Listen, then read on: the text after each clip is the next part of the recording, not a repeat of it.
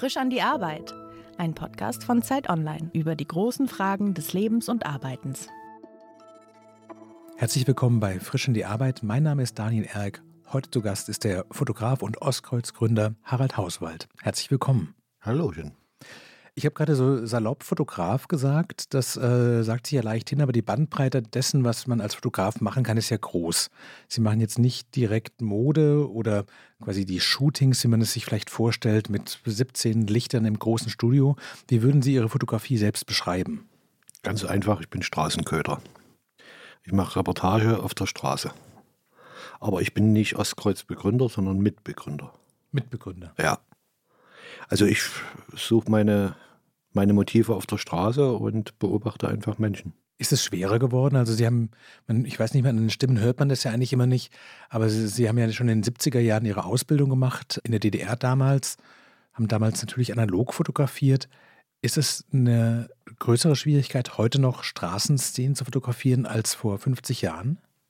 Ja, vor 50 Jahren habe ich noch nicht fotografiert, gerade erst 40 Jahre. Aber äh, es ist schwerer geworden, weil äh, die Leute einfach meiner Meinung nach nicht mehr so richtig ticken. Also äh, das Recht am eigenen Bild wird so derartig überstrapaziert. Mhm. dass es ja schon auf der Kippe war, überhaupt, ob man noch Straßenfotografie äh, machen darf. Was natürlich schade gewesen wäre, wenn sich das durchgesetzt hätte, der Trend, weil äh, ein ganzes Land seine Geschichte verliert, wenn sowas verschwindet. Ich habe es gerade schon gesagt, Sie haben in den 70er Jahren Ihre Ausbildung gemacht. Woher kam denn der Wunsch, Fotograf zu werden? Das war nicht mein Wunsch, das war der Wunsch meines Vaters. Der selbst auch Fotograf war? Der war Fotografenmeister, hat den eigenen Laden, Hochzeiten und äh, Passbild etc. Bisschen Werbung und er kam mit einem Lehrvertrag an. Ich wollte eigentlich Koch werden und heute bin ich froh, dass ich Koch zum Hobby gemacht habe. Aber Sie haben ja dann eben nicht die Hochzeiten gemacht und nicht die Passbilder, zumindest nicht nach der Ausbildung. War das Ihnen schnell klar, dass es nicht so laufen würde wie bei Ihrem Vater? Na, ich habe eine Weile gebraucht. Ich habe eine Lehre angefangen 1970. Das hat anderthalb Jahre gedauert. Erstmal, äh, weil ich musste eine Übergangslehre machen. Der Meister, wo ich lernen sollte, der hatte noch seine Frau in Ausbildung und Kind nicht so viel Platz. Und nach anderthalb Jahren äh, habe ich gemerkt, das ist gar nicht mein Ding und habe hingeschmissen. Habe erstmal auf dem Bau gearbeitet, dann war ich Rocktechniker bei einer Band und dann kam äh, anderthalb Jahre Armee und als ich von der Armee zurückkam, hing ich völlig in der Luft. Die Band war inzwischen verboten worden. Und dann habe ich an der TU angefangen in Dresden und habe nochmal eine zweite Ausbildung angefangen. Heute sagt man zweiten Bildungsweg, damals mhm. hieß es Erwachsenenqualifizierung. Und da habe ich einen Fotografen nachgemacht und dort war mir dann klar, das ist schon ein Job, der Spaß macht, weil da habe ich das erste Mal ein Fotoapparat in der Hand gehabt, die anderthalb Jahre vorher in der Lehre gar nicht sondern nur äh, Filme entwickelt und mhm. äh, Lieschen Müller Urlaubsbilder äh, vergrößert. Und an der TU, der Chef war zwei Jahre älter, äh, bei dem ich dann gearbeitet habe, da in der Bildstelle. Und äh, das hat richtig Spaß gemacht. Und da habe ich mir dann meine erste eigene Ausrüstung über Kredit gekauft. Und so fing es dann so langsam an an der Elbe mit Landschaften und Freundeskreis etc. etc.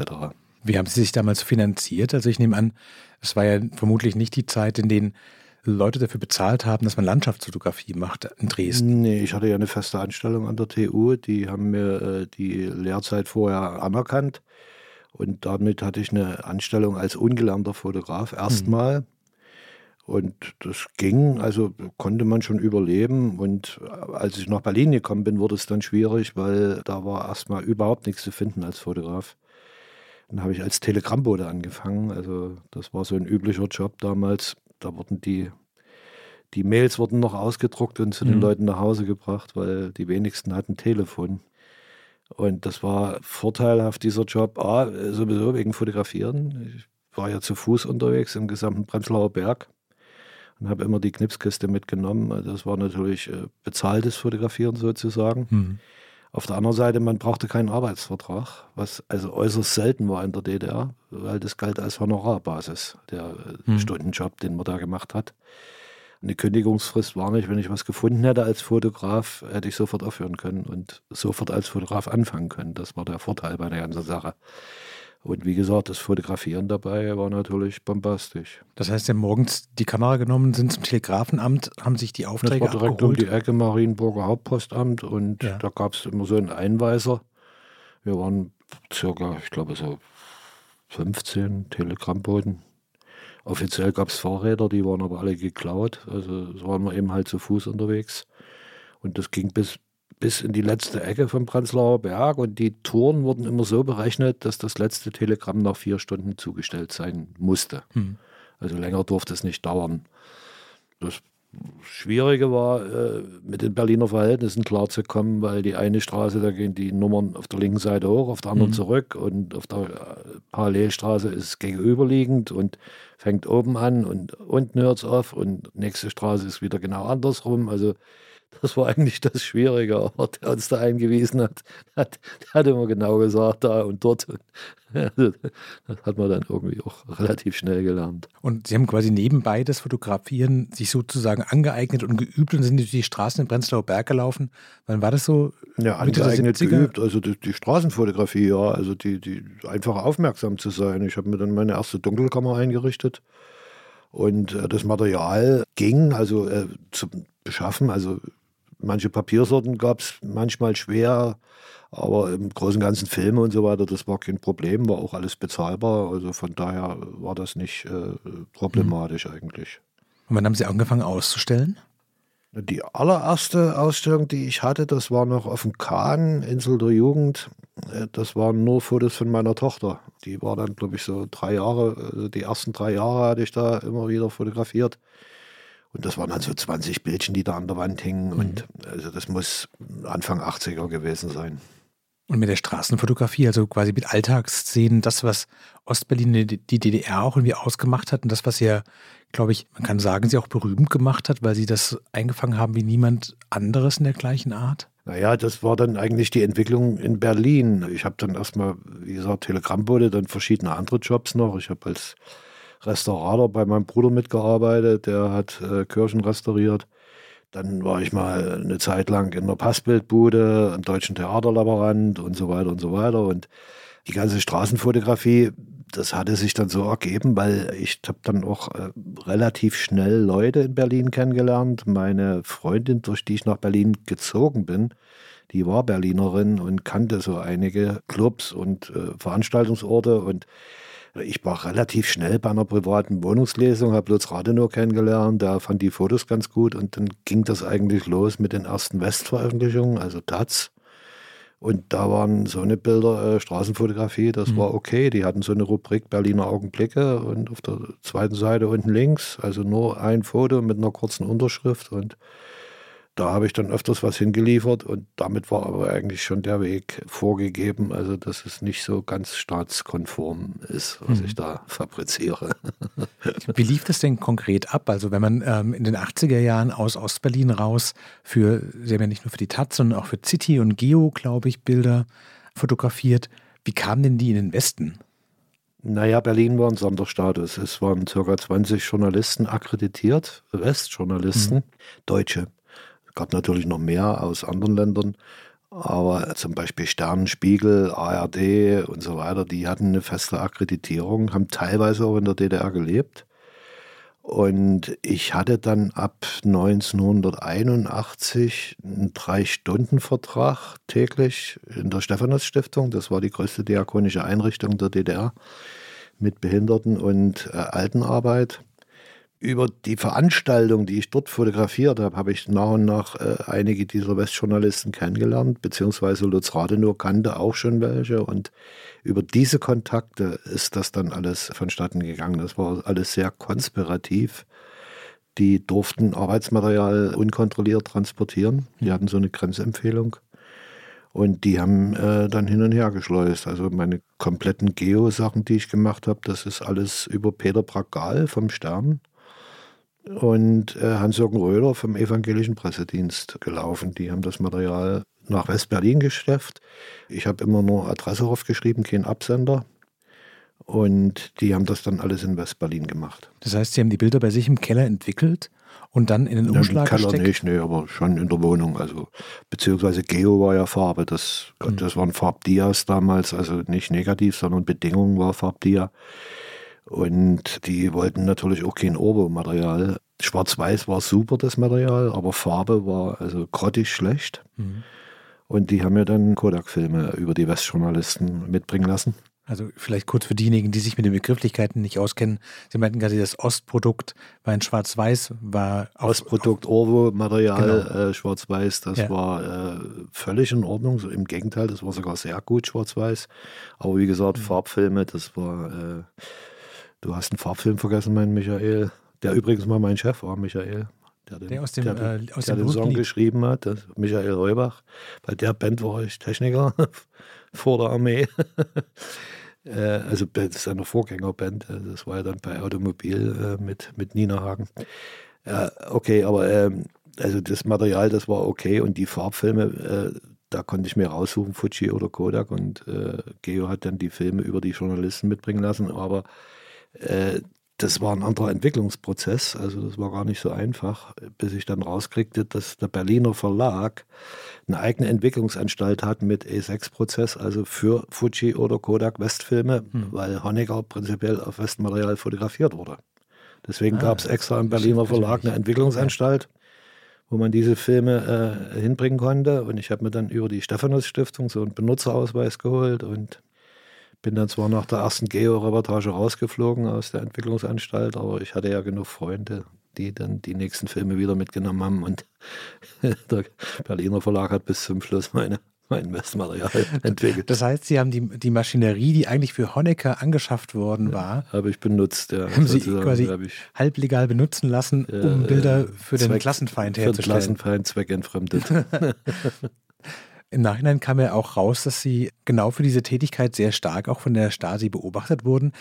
Stimmt diese Legende, dass Sie der meist beobachtete Fotograf der also, DDR waren? Da müssen Sie äh, Felix Hoffmann fragen von CO, von der Galerie. Der hat sich mehr damit beschäftigt als ich. Aber er hat wohl herausgefunden, also dass von denen, die er kennt, dass bei mir wirklich das meiste angefallen ist. Also es waren so 40 EMs auf mich angesetzt, circa. 40 EMs? 40 EMs und 1200 bis 1500 Seiten ungefähr Stasi-Akte. Kann man das überhaupt alles lesen? Ich habe es überflogen. Irgendwann wird es auch langweilig. Also es war niemand aus dem ersten Garnitur-Freundeskreis dabei. Ja. Einer, aber der hat nur Pflicht berichtet. Die Kür hat er äh, unter den Tisch fallen lassen. Das war ein Jugendclubleiter. Da hat man es geahnt, dass er dabei ist, aber äh, er hat, wie gesagt, nur das Nötigste berichtet mhm. und es war eigentlich nicht mal eine Enttäuschung. Also ich habe Glück gehabt, mir ist da gleich vorbeigegangen mit diesen ganzen ich bin auch, habe auch nie über Nacht gesessen, weil das war dann wieder der Vorteil mit den Westjournalisten. Äh, wenn sie mich früh geholt haben zum Verhör oder Hausdurchsuchung war, dann kam es mittags im Rias, abends im Tagesthemen und so viel Westöffentlichkeit äh, wollten sie nicht. Hm. Das heißt, einerseits hat ihn die Zusammenarbeit mit den Westmedien, hat sie ins Fadenkreuz der Beobachtung gebracht, hat sie aber andererseits auch geschützt, ja weil eben der Scheinwerfer auch bei Ihnen war, mit, weil man mit Ihnen Dinge Das war der so Vorteil von Berlin, woanders wäre das nicht so gimpflich ausgegangen. Waren Sie, als Sie damit angefangen haben, sich im Klaren, dass das so sein würde? Also war das eine bewusste Entscheidung zu wissen, das war quasi, ich werde hier Outlaw? Das war eine bewusste Entscheidung. Ich habe ich hab mich mit den Leuten wohlgefühlt, aber das System habe ich äh, absolut abgelehnt. Mhm. Also ich habe mich eingesperrt gefühlt, die Grenze war dicht. Also irgendwie zu wissen mit 15, 16, 17, dass du nie noch in deinem Leben nach Paris kommst oder erst mit 65, das war schon bedrückend. Mhm. Ich habe mir diesen Dokumentarfilm angeguckt, der vor ein paar Jahren über sie gemacht wurde. In dem werden so Fotos von ihnen gegengeschnitten mit so Stasi-Berichten. Und in einem dieser Berichte schreibt, ich glaube, der IM wahrscheinlich so fast erbost, dass ihre Fotografie die DDR in ein schlechtes Licht drücken würde und das alles so ärmlich wäre. War das quasi auch eine Entscheidung zu zeigen, ich möchte die Dinge zeigen, die der Staat nicht zeigt? Nee, Oder also war das, das, einfach intuitive nee, nee, Fotografie? Also nee, nee, ich habe ich hab mich eigentlich wenig versucht beeinflussen zu lassen mit der Fotografie, sondern ich habe das fotografiert, was ich sehe und wie ich sehe. Ich weiß, das war ein, äh, ein Gutachten von der Stasi, äh, graues, lichtarmes Milieu. Also was, mhm. was, was soll das sein? Das, das, verstehe ich gar nicht. Diese, diese Be Begrifflichkeit ist mir völlig fremd. Lichtarmes Milieu, also Entschuldigung. Schwarz-Weiß ist die klassische Reportage- und Straßenfotografie, mhm. begründet von Magnum, 40er Jahre Paris. Wie gesagt, Farbmaterial war sowieso eigentlich Mist. Also Schwarz-Weiß war auch einfacher zu handeln, man konnte es selber Mhm. machen und so weiter. Und ist, wie gesagt, klassische Reportagefotografie und da sind nun halt keine Farben drin. Und wenn die das als grau und grau empfunden haben, dann ist das ihr Problem, aber es war es nicht meins. Also ich fand schon, äh, dass ich die DDR auch vielfältig gezeigt habe, wobei äh, ich hatte eine Ausstellung mal in Jena und da gab es dann auch Pro und Contra. Es ging richtig eine heftige Pressediskussion los, äh, ob das nicht zu einseitig sei, wie die DDR dargestellt ist. Ja, da haben wir dann aufgerufen, letzten Samstag der Ausstellung treffen wir uns und wir laden ein zur Diskussionsrunde. Da kamen auch wirklich über 100 Leute.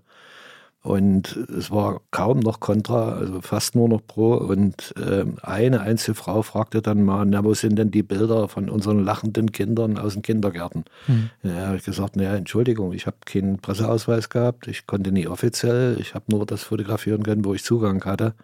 Und wenn Ihnen die Bilder fehlen, dann müssen Sie sich die von jemand anders angucken. Mhm. Aber das ist nicht meine Absicht gewesen. Ich konnte nicht in Betrieben fotografieren etc. Also ich habe nur das Bild und meine DDR fotografiert, wie ich sie gesehen habe. Und DDR-Bilder gab es eben halt 17 Millionen. Hat Sie das denn gereizt, da mal zu sagen, sowas, man könnte auch Pressefotograf werden und müsste sich mit dem System irgendwie arrangieren, aber dann könnte man, würden alle Türen aufgehen und es wären doch vielleicht leichteres und fotografisch gar nicht. interessantes Das Leben? wäre das wär verlogen gewesen. Das wäre verbiegen und äh, ich habe es am Anfang probiert mal für die Presse, aber ich bin ja dann auch gar nicht gedruckt worden. Also außer Kirchenzeitung lief ja nichts weiter, was auch ganz okay war. Also später gab es mal so einen Umschwung, dann so 88 war das. Es gab in der DDR so ein Heft, ein Monatsmagazin äh, von, vom großen Bruder. Sputnik hieß das. Mhm. Und das war dann 88 ist das verboten worden, weil doch zu viel Perestroika und Glasnost äh, ins Heft kam, was der DDR-Regierung missfiel. Und da haben sie das einfach äh, vom Markt gefegt, das Heftchen. Was ein völliger Blödsinn war, also vom großen Bruder, von dem wir alles lernen, dann sowas zu verbieten. Also das hat ins Gegenteil umgeschlagen. Die Presselandschaft war plötzlich eine andere. Die Redakteure haben die Zensur nicht mehr mitgespielt und ich habe plötzlich Aufträge gekriegt, äh, zum Beispiel vom Sonntag, heute Freitag, Mhm. was damals die kulturpolitische Wochenzeitung der DDR war. Für die habe ich plötzlich Künstlerporträts gemacht. Das Also heißt, Sie hatten Sie die ganze Zeit auf dem Schirm. Ja, also das kippte völlig um und plötzlich konnte ich relativ frei arbeiten. Ich habe viel für DEFA, äh, für Filme mitgemacht und habe sogar äh, Ende DDR-Zeit habe ich noch ein Stipendium gekriegt vom Kulturministerium zu meinem Fußballthema, weil der stellvertretende Kulturminister, was ich nicht wusste, Höpke, der war äh, im Vorstand von Union und die habe ich fotografiert damals und habe ein Stipendium gekriegt. Wahrscheinlich einer der ganz wenigen oder einzigste DDR-Bürger, der nach äh, Währungsunion noch von der DDR-Regierung die letzten drei Monate seines Stipendiums in D-Mark aufs Konto überwiesen bekommen hat. Ich habe noch drei Monate lang 500 D-Mark bekommen. Wahnsinn. Und dann haben sie mich im September 89 haben sie mich noch in den Künstlerverband der DDR aufgenommen. Das bedeutete, äh, Reisepass war also kurz vor der Tür. Aber ein paar Tage vorher ging die Mauer allgemein auf für jeden, was auch gut war. Gibt es denn, wenn Sie auf diese Zeit zurückgucken, die Sie ja auch sehr stark mit dokumentierten das Bild davon geprägt haben, Bilder, von denen Sie sagen würden, ich war zum richtigen Zeitpunkt am richtigen Ort und das ist genau dieser Moment, man spürt ihn, wenn man das Bild sieht. Jedes Bild ist so. Wie treffen Sie die Auswahl? Also die analoge Fotografie ist ja nicht ganz so dicht, sage ich mal, wie die digitale Fotografie. Das heißt, man muss schon vorher ein bisschen mehr überlegen, wann man abdrückt und kann ich hundertmal abdrücken und hinterher aussuchen. Das ist ein Irrglaube. Ich habe vor ein paar Jahren für, die, für unsere Agentur haben wir zum Thema die Stadt ein Gemeinschaftsprojekt gemacht und ich war äh, zwölf Tage in Shanghai mit meiner Frau. Ich hatte mich erinnert, dass zum, zur 4. November-Demo in Berlin äh, 89, dass ich da ein Plakat gesehen hatte, visafrei bis Shanghai und da dachte ich, Mhm. okay, nimmst du Shanghai. Und ich habe in den zwölf Tagen 110 äh, Schwarz-Weiß-Filme belichtet. 110. 110. Jeden Tag 10 Filme, das sind 360 Ja. Bilder am Tag. Ja, also dreieinhalbtausend insgesamt in zwölf Tagen. Wie sichtet man das? Ähm, Kontaktbögen und dann harte Auswahl. Also in der Ausstellung für Ostkreuz hingen dann sieben Bilder. Aber ich habe natürlich mehr für mich dann übrig für Ausstellungen etc. Das letzte Projekt, was wir gemeinsam gemacht haben, war zum Thema Europa. da hatte sich das über Zeitdruck und so weiter so ergeben, dass ich das, dass ich ein Handyprojekt draus gemacht habe. Ich bin äh, dann vier Wochen mit meiner Frau mit einem Railroad-Ticket von London bis Istanbul gefahren. Wir haben zehn Fahrten äh, gehabt, waren wie gesagt einen Monat unterwegs und ich habe alles mit dem Handy fotografiert, weil zwischendurch Abgabe war und ich musste die digitalen Daten äh, nach Berlin schicken. Und ich habe insgesamt 10.000 Belichtungen gemacht auf dem Handy was hochgerechnet auf, äh, oder runtergerechnet auf zwölf Tage dreieinhalbtausend Fotos sind. Mhm. oder die zwölf Tage Shanghai hochgerechnet für einen Monat sind 10.000. Also ich habe genauso viel belichtet wie.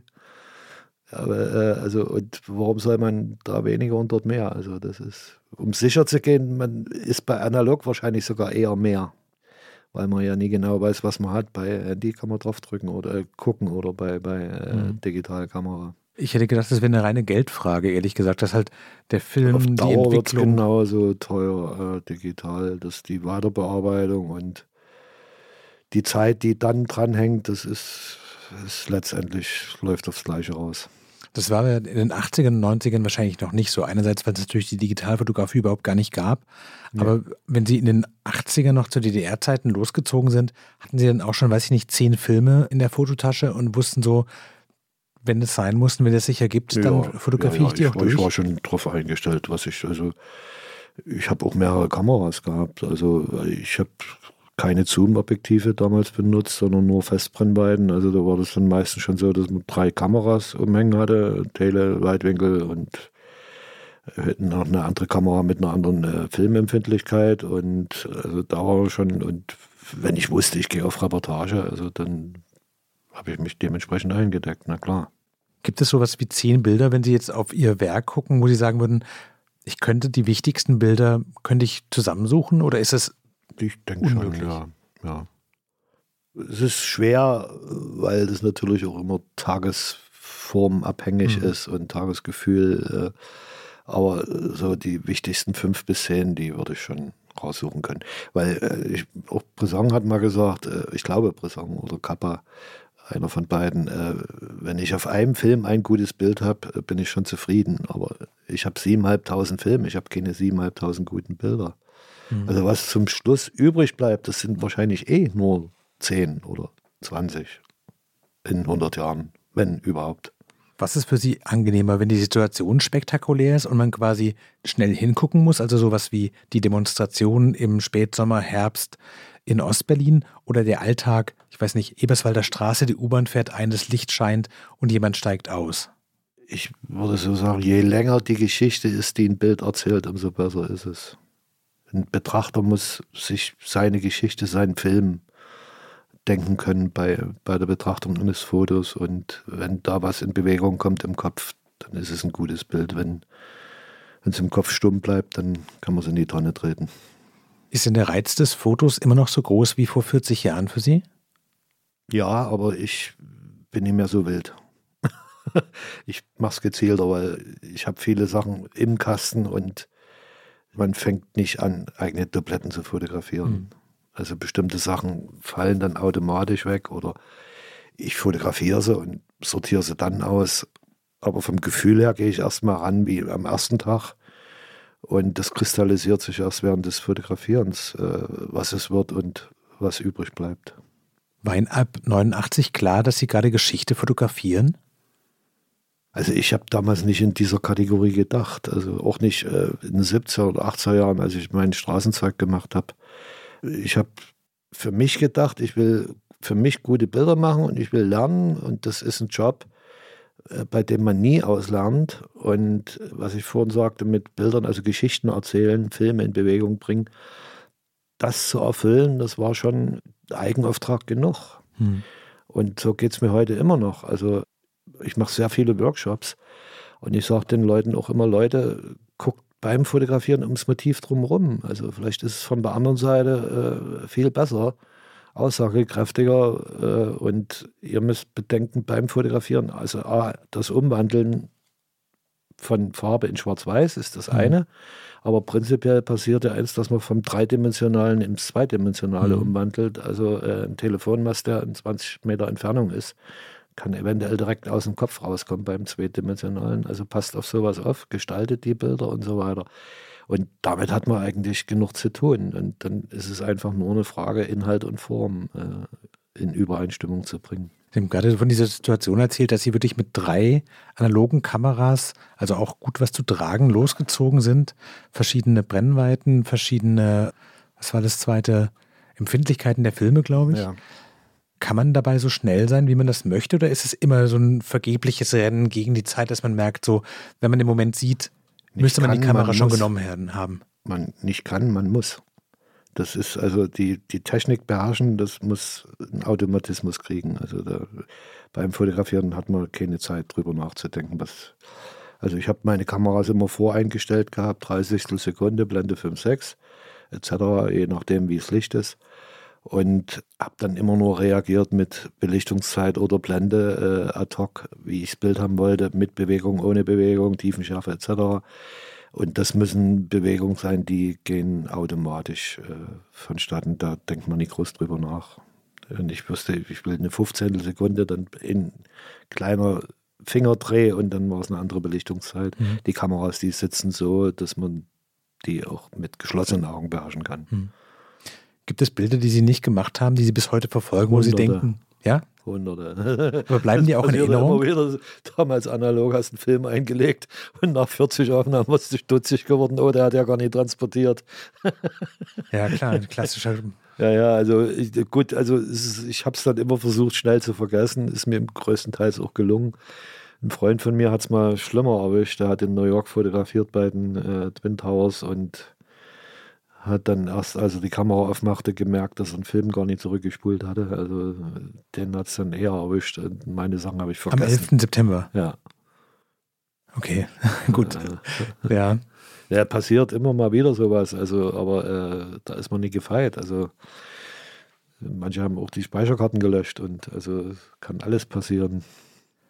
Was hat Sie denn bei der Arbeit mehr, ich will fast sagen, belastet? So die Routinen, also quasi immer die gleichen Dinge zu tun oder zu wissen, man muss ganz wach und ganz da sein und was man jetzt sofort nicht im Kasten hat, das ist einfach weg. So denke ich nicht.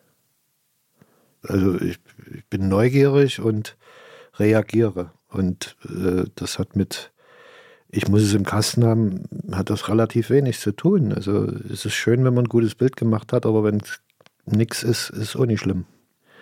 Der nächste Tag kommt. Haben sich denn die Dinge, die Sie mit dem Beruf des Fotografen verbunden haben, haben die sich so erfüllt für Sie? Ich würde fast übertreiben, mehr als erfüllt. Ja. Äh, ich habe die Chance gehabt, meine Neugier mit meinem Beruf auszufüllen und Resultate äh, zu erzielen, die man anfassen kann.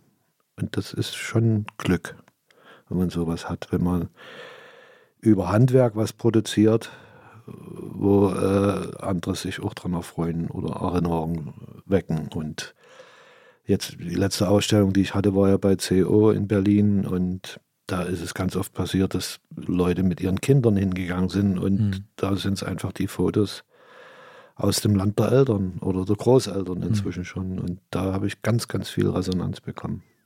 Ist für Sie wichtiger, dass Sie mit dem Bild zufrieden sind oder dass die Betrachter, die Betrachterinnen, die Leute, die das anschauen? Ich muss zufrieden sein ja. und dann kann erst jemand anders reagieren. Das, das andere Zeug, was ich da noch so fabriziert habe, das zeige ich nicht.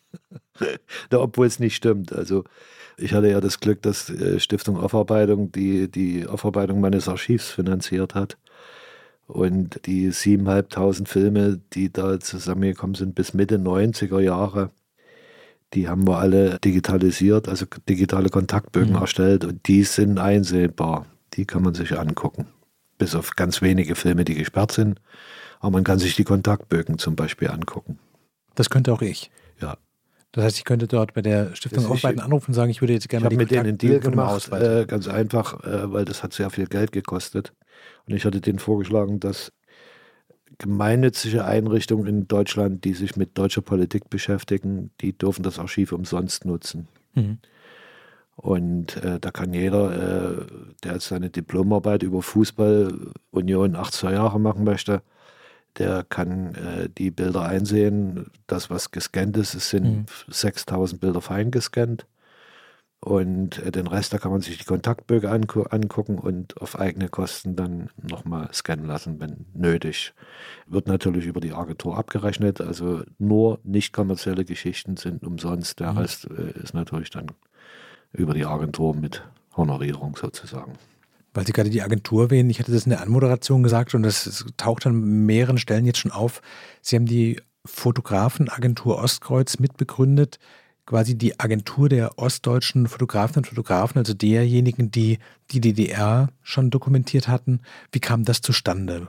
Also damals Ostdeutsch ist eigentlich ein eher ein, ein, Restprodukt einer angedachten Idee gewesen. Es gab eine Bildredakteurin, die wollte eine große DDR-Fotografenagentur gründen mit 50 Fotografen, ist dann aber abgeworben worden als Bildredakteurin von einem Nachrichtenmagazin ich vermeide jetzt mal Namen zu nennen.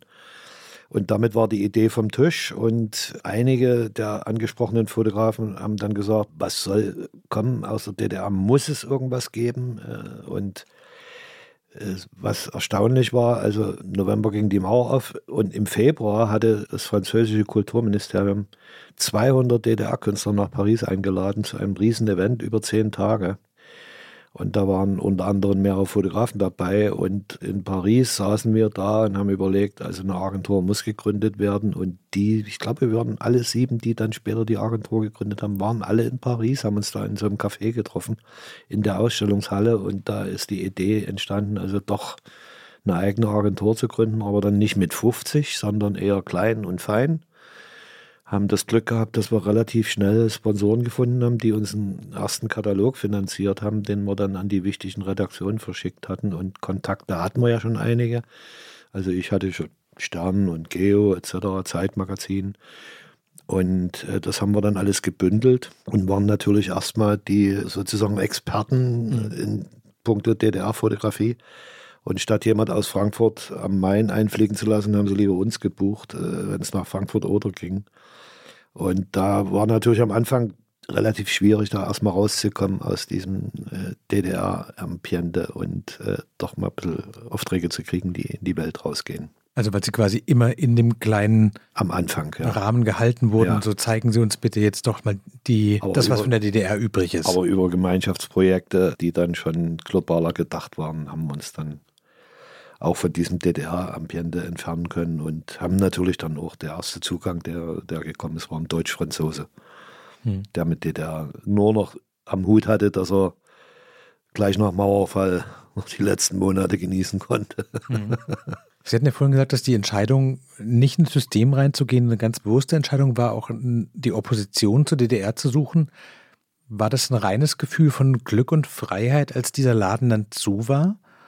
Oder war quasi das nächste Problem dann das Ankommen in dieser Bundesrepublik dann auch sofort präsent? Nee, also ich hatte ja, es war ja nicht ganz ungefährlich, da also sich gegen den Staat zu stellen. Also, äh, also bei mir haben sie ermittelt äh, wegen vier Sachen. Weitergabe nicht geheimer Nachrichten, alles, was nicht mit Militär zu tun hatte, war das. Nicht geheime Nachrichten, Agententätigkeit, staatsfeindliche Hetze, Devisenvergehen, das hätten zwei bis zwölf Jahre sein können. Also wie gesagt, der Kelch ist an mir vorbeigegangen. Als die Mauer aufging, war mein Glück, dass ich nicht umdenken musste. Ich habe schon immer sozusagen westlich gedacht. Ich hm. habe das System, äh, ich habe es, na gehasst kann ich nicht sagen, aber ich war anti. Also hm. ich, hab, ich fand die sozialistische Idee ja ganz witzig, aber äh, leider nicht umsetzbar. Hm. Der Mensch spielt nie mit, geht nie. Und es kann nicht funktionieren. Es wird immer einen geben, der vorne wegrennt und der Rest rennt hinterher. Und da kann so eine Idee kann nie umgesetzt werden. Und das war mir bewusst. Und äh, ich meine, und wie die DDR existiert hat, das war ja Deutsche Demokratische Republik, na klar. Es war äh, weit davon entfernt, äh, mhm. demokratisch zu sein. Mhm. Und das, äh, wenn man ein bisschen zugehört und zugeguckt hat, hat man ja gesehen, was da läuft. Dass das ein Unrechtsstaat war, äh, nicht so knapp. Und je mehr ich da drin hing, dann in der ganzen Sache, Kirchenopposition und so weiter, umso mehr kriegte man ja auch mit, mhm. was da eigentlich schiefgelaufen ist. Und ich musste, als die Mauer aufging, ich musste, mich, ich musste nie umdenken. Also ich, ich war ja von vornherein eigentlich westlich eingestellt im Kopf. Also das war ein großer Vorteil eigentlich, außer, außer dass ich jetzt plötzlich einen freien Reisepass hatte und meine Freiheit genießen konnte. Das Einzige, was sich geändert hat, ist, dass man mehr arbeiten muss für sein Geld. Früher war es relativ billig, das Leben, mhm. Miete etc. Und äh, heute muss man sich einfach mehr drehen. Äh, aber die Welt hat ja ringsherum immer schon so existiert wir, wir mussten, viele DDR-Bürger äh, haben es ja nie gelernt und die gehen dann auch krachen, äh, sich anpassen zu müssen. Haben Sie das Fotografieren jeweils als Arbeit empfunden? Schon, also das gab schon Momente natürlich, wo auch mal richtig geackert hatte. Ich habe mal äh, mit zwei Kollegen haben wir mal ein, ein Puppenfestival in Dresden äh, dokumentiert und das war richtig Knochenjob. Also tagsüber fotografiert und nachts in die Dunkelkammer und das über Tage durchgezogen. Also, äh, aber so das, was ich für mich selber gemacht habe, es macht mir Spaß. Was, wie soll ich es nennen? Gibt es irgendeinen Punkt, wo Sie sagen, so, ich muss nicht mehr arbeiten, dann höre ich auch auf zu fotografieren oder würde das Fotografieren für immer da bleiben? Ich muss fotografieren, bis ich in die Kiste springen. So lange reicht das Geld bei mir nicht. Würden Sie sagen, das Fotografieren ist nicht nur Ihr Beruf geworden, sondern auch Ihre Berufung, die Sie entdeckt haben? Ja, also äh, Berufung eigentlich von Anfang an. Kann man so sagen, dass das ein Glücksumstand war, das zu entdecken. Ich weiß nicht, vielleicht wäre es, wenn ich musikalisch gewesen wäre, wäre ich vielleicht Musiker geworden, keine Ahnung.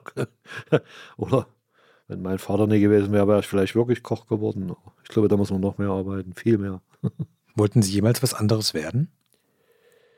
Nee, eigentlich nicht. Äh, ich habe verschiedene Jobs ausprobiert und äh, ich ziehe mir nie gerne eine Zwangsjacke an, außer die, die ich selber für mich zurechtbastle. Mhm. Sie haben ja die ganze Zeit auch freiberuflich gearbeitet, also waren immer Ihr eigener Chef.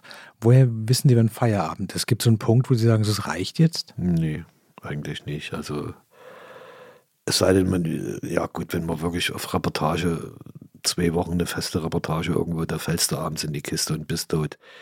Es ist ja nicht nur, dass man die Ausrüstung rumschleppt, sondern wenn man wirklich auf Reportagereise ist, dann ist abend, auch abends irgendwann der Kopf dicht. Also das ist ja ein ständig angespanntes äh, Rumlaufen. Also das ist schon anstrengend. Das kann schon bis zu Kopfschmerzen führen, wenn man so richtig hart drin ist. Und da ist auch irgendwann mal Sense, da ist man ausgelaugt und braucht mal eine Pause. Aber bei mir war es Gott sei Dank immer so, dass ich nie über längeren Zeitraum Stress hatte, sondern mhm. dass ich immer äh, genug Regenerationsphasen für mich gefunden habe, um, um wieder runterzukommen und einfach weiterzumachen. Also ich war selten über längeren Zeitraum überfordert. Haben Sie irgendwann rausgefunden, wie viele Aufträge man annehmen darf, um nicht zu verrückt zu werden? Nee, das, ich mache ja gar keine Aufträge mehr in dem Sinne. Ich bin ja schon seit bestimmt 15 oder 20 Jahren so gut wie weg von Presse werden dann andere Sachen. Also äh, ich habe fürs Diakonische Werk habe ich mal Armut in Deutschland fotografiert, aber da hatte ich völlig freie Hand. Ich konnte bestimmen Schwarz-Weiß, Farbe und wie lange und so weiter. Also das war eine Auftragsarbeit, die nicht einfach war. Das Thema ist schwierig zu bedienen, aber sehr interessant. Also hat mich sehr herausgefordert. Oder das nächste, was ich mache, ist, sich mal wieder Musiker. Also ich bin beim Rammstein-Konzert, kann mhm. ich mir Sonnabend angucken und Sonntag fotografiere ich. Und äh, das letzte, was ich gemacht hatte, das war äh, für Leander Hausmann, für den, seinen neuen Film, habe ich die Set-Fotos gemacht. Und ansonsten läuft bei mir Ausstellung, Bücher, Kunstverkäufe, Workshops etc. Was ist für Sie Glück am Arbeitsplatz? Wenig zu tun zu haben oder viel zu tun zu haben? Stoßweise das und stoßweise das. Mal viel, mal weniger. Zum Beispiel die, die äh, Reise, die ich mit meiner Frau gemacht habe, da, äh, das war ja auf den Spuren des Orient-Expresses, wo wir von London bis Istanbul mhm. unterwegs waren. Das war ein Monat eigentlich richtig Stress, aber es hat nicht gestresst. Es war locker. Also wir haben mhm. zwei Tage vorher haben wir geguckt, wo wir nächste Übernachtung und dann über Booking.com gebucht. Und äh, wir haben das relativ gut äh, überstanden. Alles, obwohl es anstrengend war, war es trotzdem nicht anstrengend, weil wir sehr locker rangehen konnten und ich ja den Druck selber bestimmt habe. Mhm. Und da ist, wenn nur sagt, jetzt ist Schluss mit Druck, dann ist eben Schluss. Dann braucht man eben mal einen Tag Ruhe. Da sind wir eben dann mal einen Tag länger in Wien geblieben oder in Budapest statt oder einen halben Tag länger als geplant und äh, geht alles. Würden Sie so im Nachhinein sagen, dass die DDR auch eine Charakterschule war, so aufrecht bleiben, sein Ding machen und sich nicht ins Boxhorn jagen zu lassen? Charakterschule, ja, in dem Sinne schon, dass man bei sich bleiben, auf jeden Fall. Aber wo ich am meisten gelernt habe, das war eigentlich die Stephanus-Stiftung. Der Umgang mit Behinderten. Äh, die haben sehr viel Nähe zugelassen. Also sie bemerken ihn als Mensch, aber nicht als Fotograf, mhm. bewusst oder unbewusst, äh, je nachdem. Aber äh, man kann da relativ nah ran und das hat mir natürlich sehr geholfen für meine Straßenfotografie, einfach mhm. ranzugehen, näher ranzugehen. Und es gab ja zu DDR-Zeiten schon das Recht am eigenen Bild, es hat bloß keinen interessiert, weil es keine Yellow Press gab. Und das ist das Idiotische heute, das hat man ja vorhin schon mal mit der Straßenfotografie. Mit dem Handy wird ständig überall rumgeknipst ohne Ende. Und hebt man mal einen richtigen Fotoapparat hoch, da wird gleich rumgebrüllt, keine Fotos. Also das ist so idiotisch geworden, äh, was sich da entwickelt hat. Deswegen äh, mache ich inzwischen auch sehr viel mit dem Handy.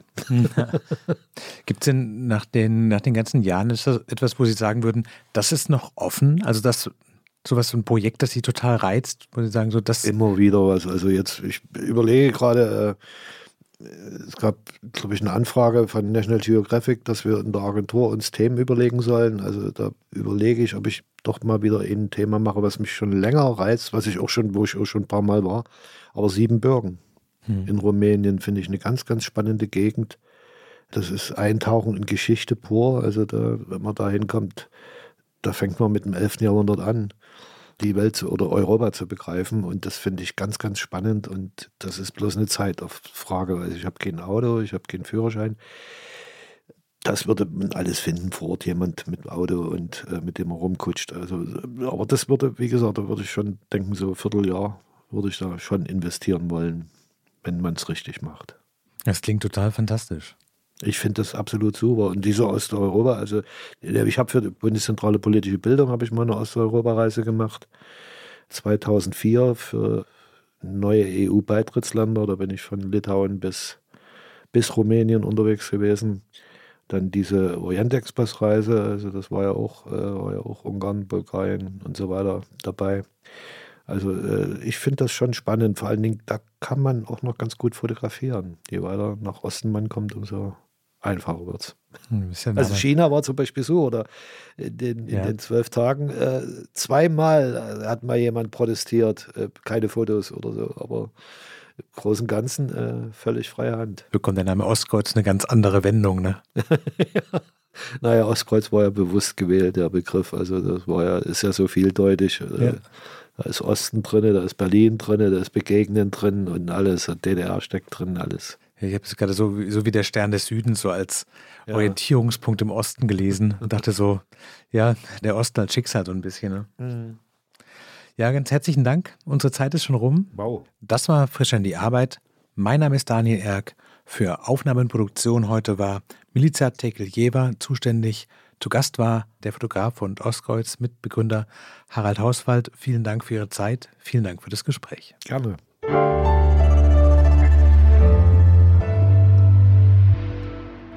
Frisch an die Arbeit, ein Podcast von Zeit Online. Konzipiert und moderiert von Leonie Seifert und Daniel Erck. Produziert von Maria Lorenz, poolartists.de.